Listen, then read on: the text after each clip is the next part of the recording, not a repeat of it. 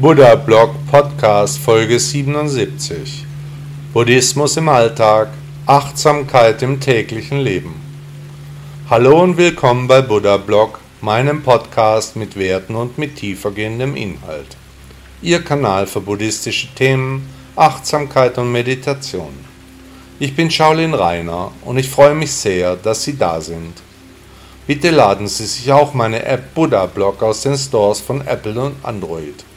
Viel Freude beim Podcast. Alles ist ganz anders.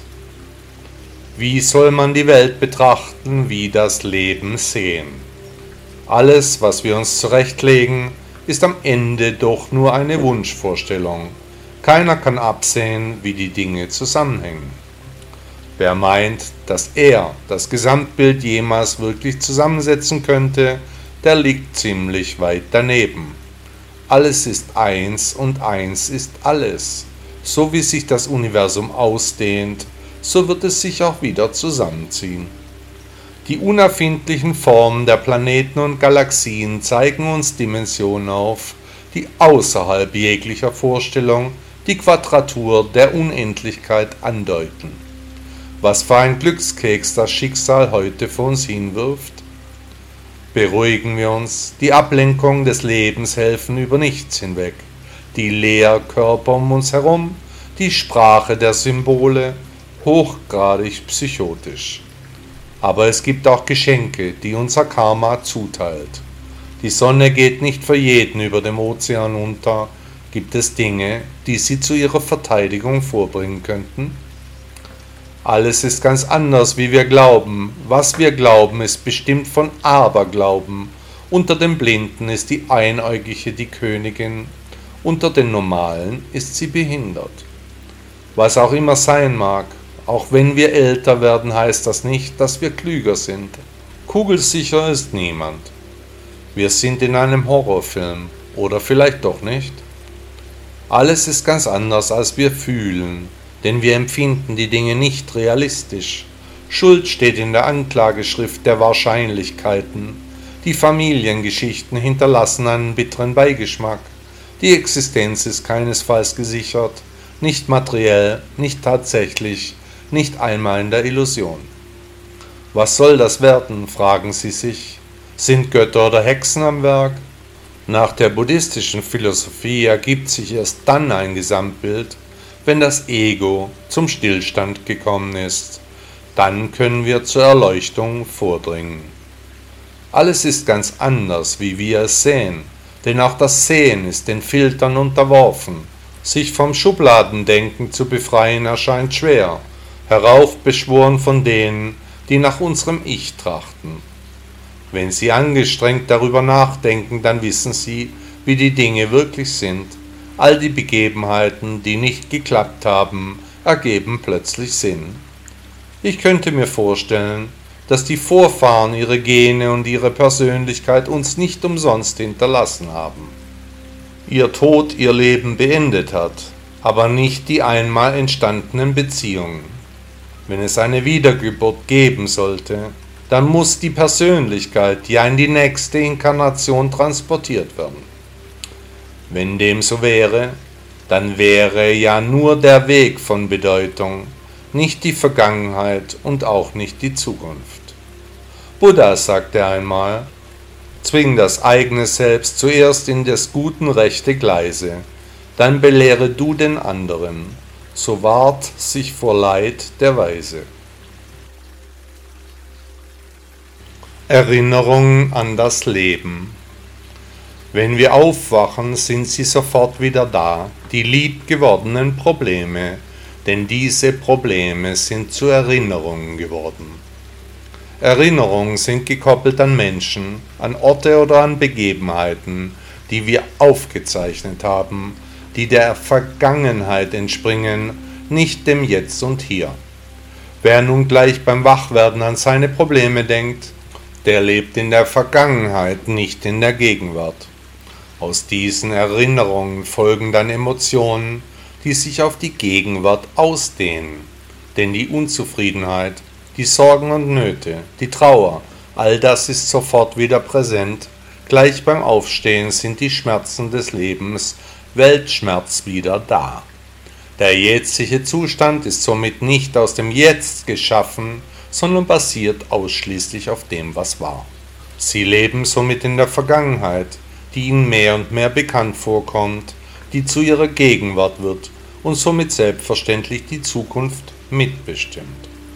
So hat ihre Vergangenheit natürlich mit ihrem zukünftigen Schicksal zu tun, denn sie können nicht neu denken, nicht im Hier und im Jetzt die Emotionen erleben, sondern sie durchleben immer wieder die Vergangenheit. Daraus folgt, dass das Leben immer wieder ähnlich sein wird, weil immer wieder dieselben Gedanken, dieselben Handlungen bestimmen. Ihr Verhalten ist von Ritualen bestimmt, wie wir aufstehen, was wir danach machen, Tee oder Kaffee, Anzug oder Jeans, wir haben unser Leben an die Erinnerungen gekoppelt. Duschen und Kaffee, der ständig gleiche Weg zur Arbeit, die immer gleichen Rituale reihen sich aneinander, dabei sind sogar die Gedanken meist gleich wie an jedem anderen Tag. Dieselben Dinge fallen auf, dieselben Gerüche sprechen uns an oder stoßen uns ab, dieselben Begebenheiten rufen dieselben Reaktionen hervor. Routine spielt sich ein, wird zu unserer inneren Software. Ist es noch unser Wille, etwas zu tun, oder ist es die von uns geschaffene Software, die jetzt gerade handelt? Haben Sie die Verantwortung für Ihr Handeln ausgelagert? Haben Sie sich freiwillig in Gefangenschaft begeben? Nach Buddha sollen wir eben keine vorgefassten Urteile, Vorurteile haben, sondern die Dinge immer wieder neu betrachten, jedenfalls soweit das geht. Wenn man sich vergegenwärtigt, dass ca. 90% unserer Handlungen solcher Software entspringt, dann wird uns klar, warum jede Veränderung uns so sehr schwer fällt. Die Verhaltensmuster sind angelernt, die Reaktionen entstammen diesen vorgefassten Urteilen, selbst die Emotionen sind nicht aus dem Hier und dem Jetzt. Wer sich verändern will, der muss sich zuerst einmal darüber klar werden, dass er in sich ebenfalls Computerprogramme trägt. Dann erst kann man der Sache auf den Grund gehen, Veränderungen anstreben. Und wie immer gilt, der Weg ist das Ziel. Buddha sagte einmal, denn seine Erinnerungen und Absichten sind überwunden.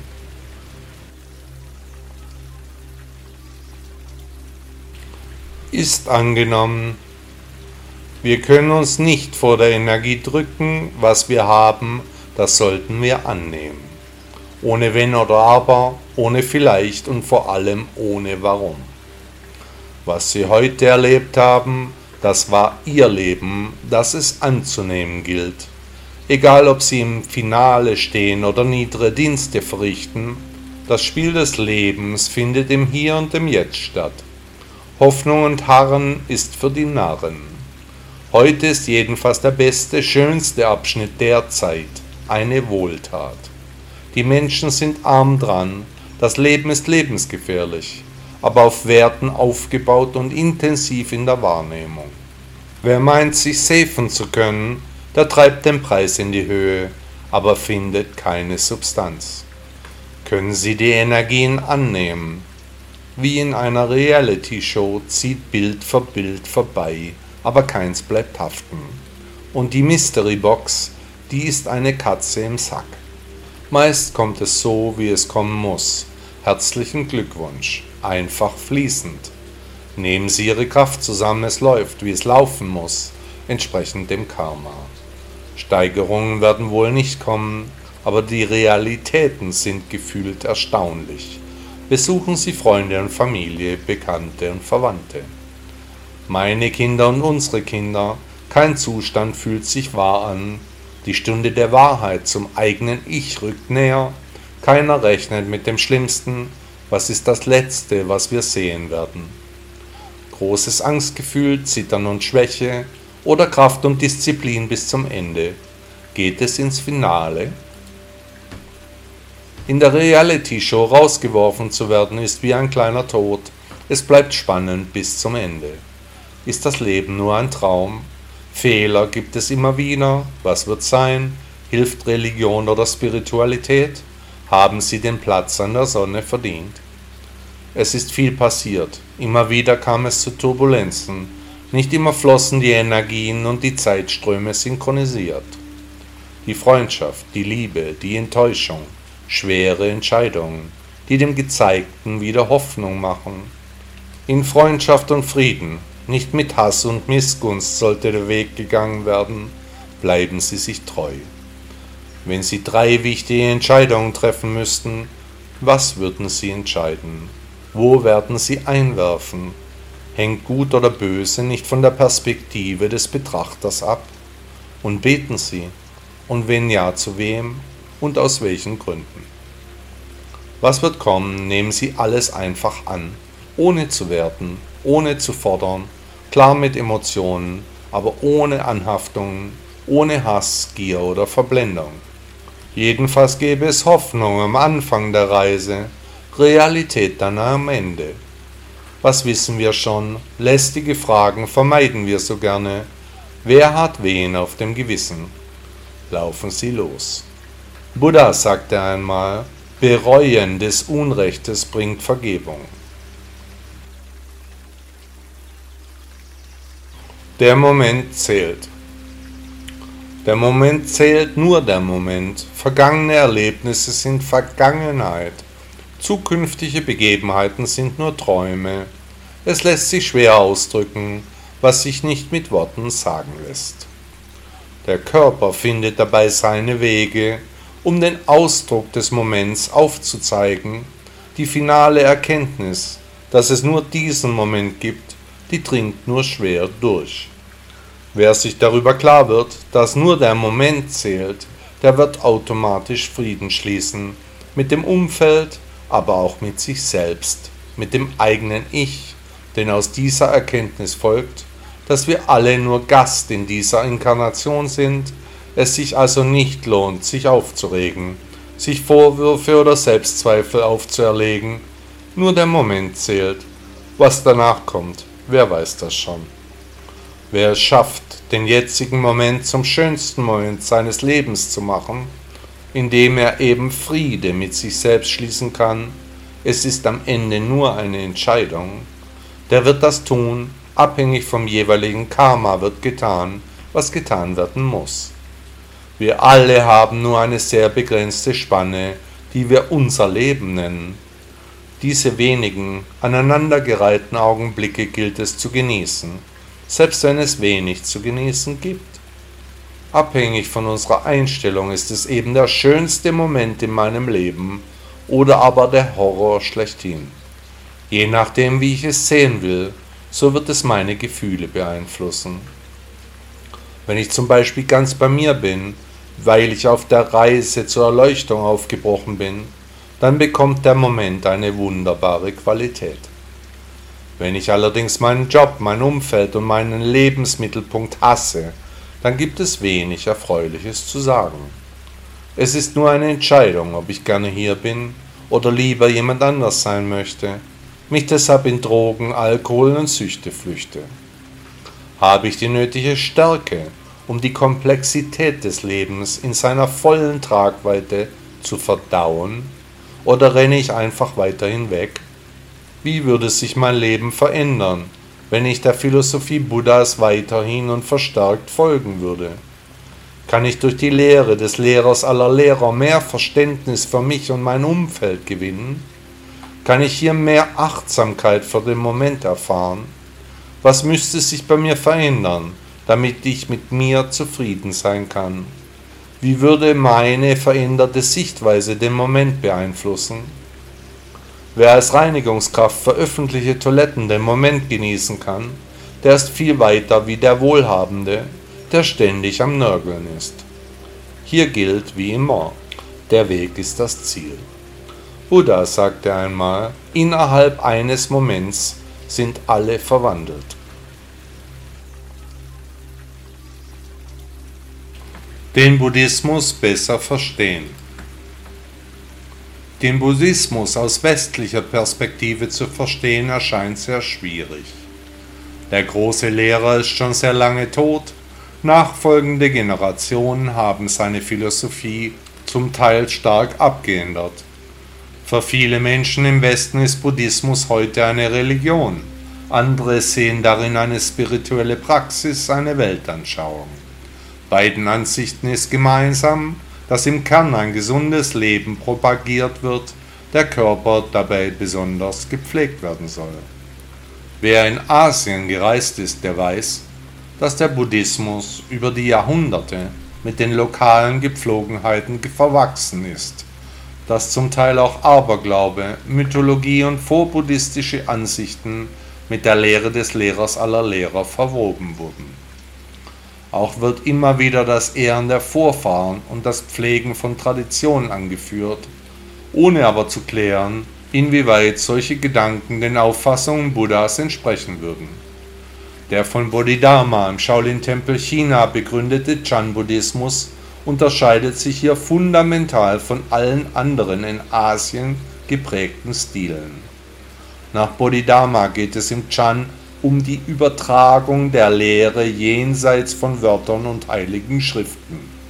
Da Buddha seine Anhänger immer wieder anwies, die Lösung ihrer Fragen in sich zu suchen und somit auch keinem Anführer zu folgen, sondern sich auf sich selbst zu verlassen. Nach Buddha sollen seine Anhänger die persönliche Erleuchtung auf der Grundlage persönlicher Praxis und erfahrungsmäßiger Selbsterkenntnis anstreben und keinesfalls in Rituale oder Glaubensvorschriften abfallen. Der große Lehrer wusste schon zu seinen Lebzeiten, dass auch seine Welt sich zu einer Religion erhoben werden würde, und er sprach sich gegen solch eine Praxis aus. Ihm war klar, dass die menschliche Tendenz zur Anbetung einer höheren Instanz für seine Lehre ein schweres Hindernis sein würde. Diejenigen, die sich bemühen, den Mittelweg zu finden und zu gehen, die sind allerlei Einflüssen und Lehrmeinungen ausgesetzt. Jede Linie hat ihre Konventionen, ihre Formen, ihre spirituelle Praxis, mit der Buddha gehuldigt wird. Aber Buddha wollte nicht, dass wir ihm huldigen, er wollte, dass wir uns auf den mittleren Weg begeben, um die Reise zur Erleuchtung endlich anzugehen. All die Kulte, die in verschiedenen Ländern und Lehren gepflegt werden, die sind nur eine mehr oder weniger nützliche Requisite, die helfen sollen, die Lehre nicht in Vergessenheit fallen zu lassen. Aber damit wird das Ego nicht zur Ruhe gebracht, sondern noch angestachelt, dass mit dem Wort Buddhismus nur ein Deckmantel für neue Kulte geschaffen werden soll. Als Anfänger mit Buddhismus hat man es schwer. Ich für meinen Teil folge den reinen Lehren Buddhas sowie seinen Ausprägungen die seine Weltsicht durch Bodhidharma im Shaolin-Tempel China erfahren hat. Wie immer gilt, der Weg ist das Ziel. Buddha sagte einmal, sei wo du bist, sonst wirst du dein Leben vermissen.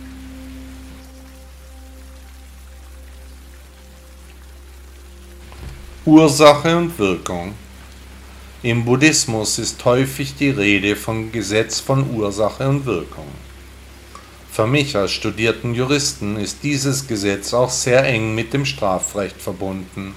Es stellt sich dabei immer die Frage, ob eine Tat kausal für den Erfolg war. A haut B auf die Nase, B fällt nach hinten um, schlägt sich den Kopf am Bürgersteig auf und stirbt. Nun, A wollte B nicht töten. Sein Schlag war aber die Ursache für den Tod des B, also für genau diese Wirkung. Vor circa zwei Monaten habe ich mir den Daumen böse gequetscht, ihn in einem Drehstuhl mir fast abgetrennt. Viele Stunden hat mich das Pochen des Blutes damals auf Trab gehalten. Der Nagel wurde in kurzer Zeit komplett schwarz. Dann ging der Schmerz so plötzlich weg, wie er gekommen ist. Das Thema war erst einmal durch. Seit einigen Tagen fängt der Nagel an, sich aus dem Bett zu lösen. Wieder ist es schmerzhaft Allerdings liegt die Ursache dafür jetzt zwei Monate zurück. Die Wirkung ist aber im Jetzt und im Hier. Wer heute viel Zucker zu sich nimmt, der hat morgen wahrscheinlich zugenommen. Ursache-Wirkung gilt in unendlich vielen Zusammenhängen. So kann selbst eine Seelenverbindung ihre Ursachen in einem längst vergangenen Leben haben. Die Ursachen aus dieser Zeit haben ihre Wirkungen bis zum heutigen Tag. Diese Energie, die ihr Karma nun wieder manifestiert, die stammt aus ferner Vergangenheit. Welche Ursachen haben sie früher gesetzt, die heute ihre Auswirkungen haben? Haben sie Leiden und Schmerzen mit in dieses Leben genommen? Nach Buddha besteht das Leben aus Leiden, die wir hinter uns lassen müssen. Wie also sollen wir die Probleme lösen, die uns über die Wiedergeburten verfolgen? Wie erfüllen wir unsere Lernaufgaben? Denken Sie an die prägenden Begegnungen in Ihrem Leben. Welche Seelenbegegnungen hatten Sie? Welche zu Menschen, welche zu Dingen? Zu was und zu wem fühlen Sie eine Verbindung auf spiritueller Ebene? Denken Sie nach, gehen Sie in sich. Gibt es ein unsichtbares Band, das Sie mit dieser Person oder Sache verbindet? Ist diese Beziehung aus Energie?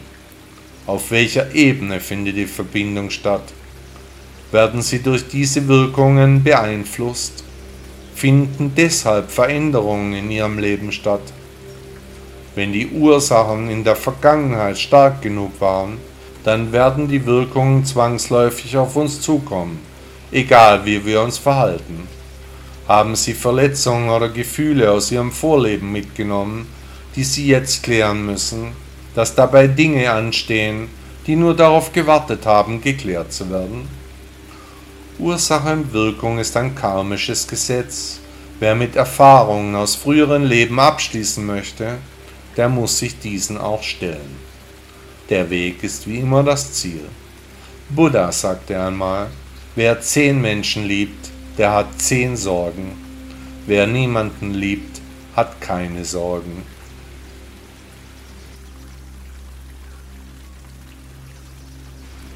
Die Gedanken behüten. Es fragt sich, ob das Universum unsere Gedanken bewertet, vielleicht sogar auf die Kapriolen des Gedankenpalastes antwortet. Nach Buddha bestimmen wir mit unseren Gedanken die Welt. Wir sind, was wir denken. Alles, was wir sind, entsteht aus unseren Gedanken und mit diesen Gedanken formen wir die Welt. Im Umkehrschluss kann man also annehmen, dass das Universum, also wir selbst mit unserem Unterbewusstsein, alles, was wir denken und fühlen, aufnimmt und es dann in irgendeiner Form ausführt. Da im Universum alles aus Energie besteht, sondern unsere Gedanken solche Energien ab, die dann auf verschlungenen Pfaden ihre Wege zurück zu uns finden. Wenn wir also anfangen, diese Energien und Kräfte im Sinne Buddhas zu nutzen, was wäre die Folge? Haben wir es in der Hand, wie das weitere Schicksal sein wird? Oder können wir wenigstens die Art, damit umzugehen, verändern? Ja. Wenn wir auf unsere Gedanken achten, somit hauptsächlich positive Dinge denken, Klammer auf Gedankenhygiene, dann wird das Unterbewusstsein die Gedanken im wirklichen Leben in entsprechende Schwingungen umwandeln. Wir werden also mit unseren Gedanken die Welt formen, ganz wie Buddha es sagte. In der Konsequenz können wir also unsere restliche Lebenszeit dahingehend programmieren, steuern und verändern, dass wir die Ängste und Sorgen ersetzen mit dem Erreichen der Erleuchtung, die als Lebensinhalt die negativen Gedanken dann ersetzt. Wenn wir derart positive Energie in unseren Gedankenpalast packen, dann nutzen wir auch die Macht des Unterbewusstseins voll aus. Die Dinge um uns herum fangen an, sich zu wandeln. Die Schwingung, die wir ausstrahlen, die nimmt unser Umfeld auf Menschen und Dinge reagieren auf die Veränderungen in unserem Ich. Wir sollten versuchen, mit unseren Energien Haus zu halten, indem wir unsere Gedanken überwachen, sie behüten, unseren Gedankenpalast hegen und pflegen. Alles, was bisher auf uns zukam, was uns passiert ist, das kam durch das Gesetz von Ursache und Wirkung. Das ist nicht ohne Grund gewesen. Wichtig dabei ist alles, was das Universum in unsere Richtung bewegt, auch klaglos und friedlich zu akzeptieren. So entsteht wirkliche Harmonie, die Gedanken werden schneller klarer, reiner, einfach zielführender. Das Unterbewusstsein weitet sich aus, gute Gedanken bringen positive Wirkung, Ursache und Wirkung eben, die dann weiter wieder neue gute Ursachen nach sich ziehen. Nach Buddha sind wir in der Lage, solche mentalen Anpassungen vorzunehmen. Allerdings nur dann, wenn wir bereit sind, auf uns zu achten. Mentale Achtsamkeit eben. Und auch hier gilt, der Weg ist das Ziel. Buddha sagte einmal, ein Mensch wird nicht weise genannt, weil er redet und wieder redet, sondern ist er friedlich, liebevoll und furchtlos, dann wird er in Wahrheit weise genannt.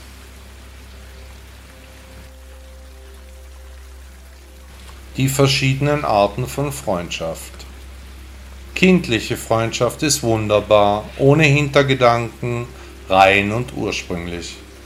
Ganz anders verhält es sich bei Freundschaften zwischen Erwachsenen, die von vielen Umständen abhängen können. Nach einer chinesischen Sutra gibt es vier Arten von Freunden, die wir hier näher betrachten wollen. Erstens diejenigen, die uns wie Blumen behandeln. Freunde, die uns wie Blumen behandeln, die wollen sich mit uns schmücken. Wenn die Blumen dann verwelken, dann werden sie weggeworfen Schnell werden neue Freunde gefunden. Also solange wir gut dastehen, solange werden wir auch gut behandelt, solange sind wir interessant. Wenn wir etwa alt oder arm werden, dann verlassen uns diese Freunde, sie lassen uns im Stich. Zweitens diejenigen Freunde, die Waagschalen ähnlich sind. Unsere Freundschaft wird bei dieser Gruppe von Freunden wie in einer Waagschale gemessen, wenn wir ihnen schwer vorkommen, dann neigen sie sich in unsere Richtung. Wenn sie uns aber für zu leicht empfinden, dann hebt sich ihre Nase nach oben. Solange wir etwas von Interesse haben, solang achten sie uns. Ohne solchen Besitz sind wir ohne Interesse, sie werden uns gegenüber dann unfair. Drittens sind die Freunde, die den Bergen ähnlich sind. Diese Art der Freunde ist, sind wie der Fels in der Brandung. Auf ihrem Gipfel können wir leicht sein. Sie sind großmütig und verlässlich, eben stark wie ein Berg. Ein Berg freut sich über andere starke Gesellen, hat aber auch Mitgefühl und Disziplin. Und dann gibt es noch die Freunde, die der Erde ähnlich sind. Freunde, die wie die Erde sind, sind ein großer Reichtum diese Menschen werden geachtet, sind immer hilfsbereit, wollen anderen Menschen eine Chance geben, lassen uns unsere Samen in die Erde pflanzen, sind nicht neidisch. Nun, Freunde aus der ersten oder zweiten Gruppe, die sind nicht wirklich hilfreich. Mit solchen Menschen kann man keine Zufriedenheit erreichen. Wann haben Sie Ihre Freunde das letzte Mal genau betrachtet? Wer meldet sich immer dann, wenn er oder sie etwas braucht? Wer fragt einfach nur an, wie es uns geht, meldet sich, um zu hören, was wir tun? Auch unsere Freunde können sich über die Jahre verändern. Nicht immer ist eine Veränderung zum Positiven. Viele Menschen wollen einfach nur Energie ziehen, sind wie kleine Vampire, die das Leben aus ihren Freunden herausziehen, ständig auf der Suche nach Vorteilen sind. Was macht einen guten Freund aus? Was sind Ihre Bedürfnisse an eine Freundschaft? Und vor allen Dingen sollten Sie sich selbst fragen, ob Sie Ihren Freunden ein guter Freund sind oder wenigstens sein könnten. Was würden Sie an sich verändern? Wie weit sind Sie bereit zu gehen? Auch hier gilt, der Weg ist das Ziel. Buddha sagte einmal, das Glück wird nie zu denen kommen, die das, was sie bereits haben, nicht zu schätzen wissen. Hat Ihnen der Podcast gefallen? Danke, dass Sie Buddha Blog hören. Ist Ihnen aufgefallen, dass hier keine Werbung läuft, dass Sie nicht mit Konsumbotschaften überhäuft werden? Möchten Sie dem Autor dieses Blogs für seine Arbeit mit einer Spende danken? Unterstützen Sie mich, beteiligen Sie sich an den umfangreichen Kosten dieser Publikation. Ihre Unterstützung kann helfen, die wichtige Arbeit, die wir leisten, auch weiterzuführen. Bitte laden Sie sich auch mal einen Buddha-Blog aus den Stores von Apple und Android. Tausend Dank. Thank you.